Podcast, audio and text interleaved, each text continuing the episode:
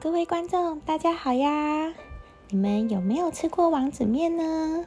无论在门庭若市的卤味摊，或是火锅店，或是充满怀旧气息的杂货店，都能看到有一款素食面包装上有一个顶着棒球帽的男孩。圆圆的脸的他总是笑容可掬，帽子的下面印有 Prince 的字样。你们知道世界上第一款用来干干吃的面是哪一个呢？这个。你们知道王子面最早是出现在什么时候吗？王子面包装上的棒球帽男孩是不是真有其人，还是只是一个单纯的 logo 呢？今天花花姐姐就要来说说王子面的故事。王子面是自西元一九七零年推出的，伴随着几代台湾人长大，现在已经成为我们的集体回忆。但你知道，王子面是世界上第一款专门用来干吃的素食面吗？在物质贫乏的七零年代，不仅是让平民充饥的一个食物，更是风靡千万少年的校园零食。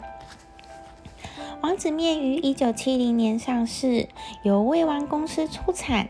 王子面这种干干吃的泡面，一是因应消费者的习惯，使大厂商大幅改变食品的本来成分、定位、食用方法、内容物、包装以及价格。王子面可以干吃，也可以用煮的。自从上市以来，一直深受台湾消费者的喜欢，也常为素食面销售的冠军。出产王子面的味王公司前身是中国发酵工业股份有限公司，一九五九年在台湾成立，早期于树林镇盖了一个味精工厂。最初只是生产味精，在六零年代末，台湾市面上开始出现素食面。味王公司看准这片食品的新蓝海，决定与日本的明星食品进行技术合作，进口生产设备，研发出自家的素食面产品。综合本身公司名称与主打年轻市场考量，将其重量定在八十公克左右。并且命名为王子面，并在其包装上印着戴着棒球棒球帽的小男孩卡通图案。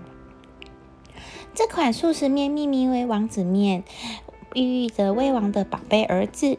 王子面的小孩卡通图案是以当时的男童星王怀林为蓝本。一九七三年，当时五岁的王怀林被广告公司的父亲的友人选中，拍了王子鬼面广告。一九六八年，台湾红叶少棒队以大比数击败日本少棒明星队，全台掀起一阵棒球热潮。所以呢，味王公司把男孩要戴棒球帽的经典元素，也放入了王子面的品牌象征里。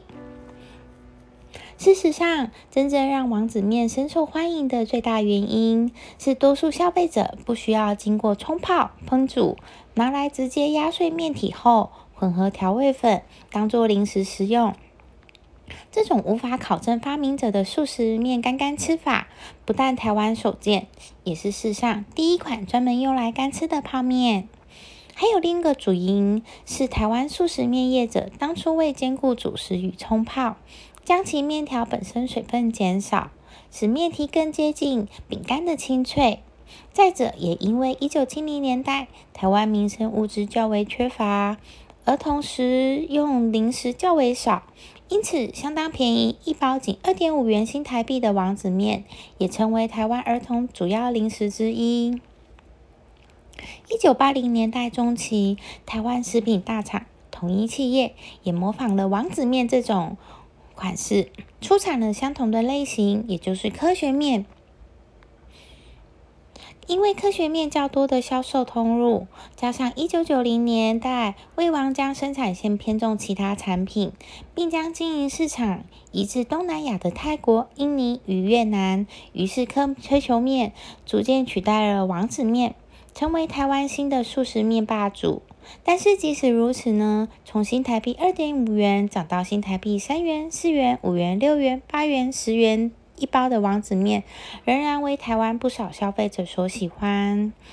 二零零二年，王子面以新的小包装重新上市，将面体改为十五公克的小包装，再以八入、二十入为大包装销售单位的小王子面，不但将调味粉直接先行加入，也一并推出原味海苔、烟熏培根、芥末海苔、咖喱、盐烧海苔、炭烤 BBQ、韩国泡菜、墨西哥披萨、墨西哥辣味沙沙酱。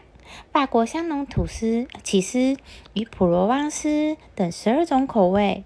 随着网络购物的兴盛，大陆及其他每家地区也有进口代理商贩售。王子面推出小包装，也抢占了新台币一年六亿元的销售王座。以上就是有关于王子面的一个故事。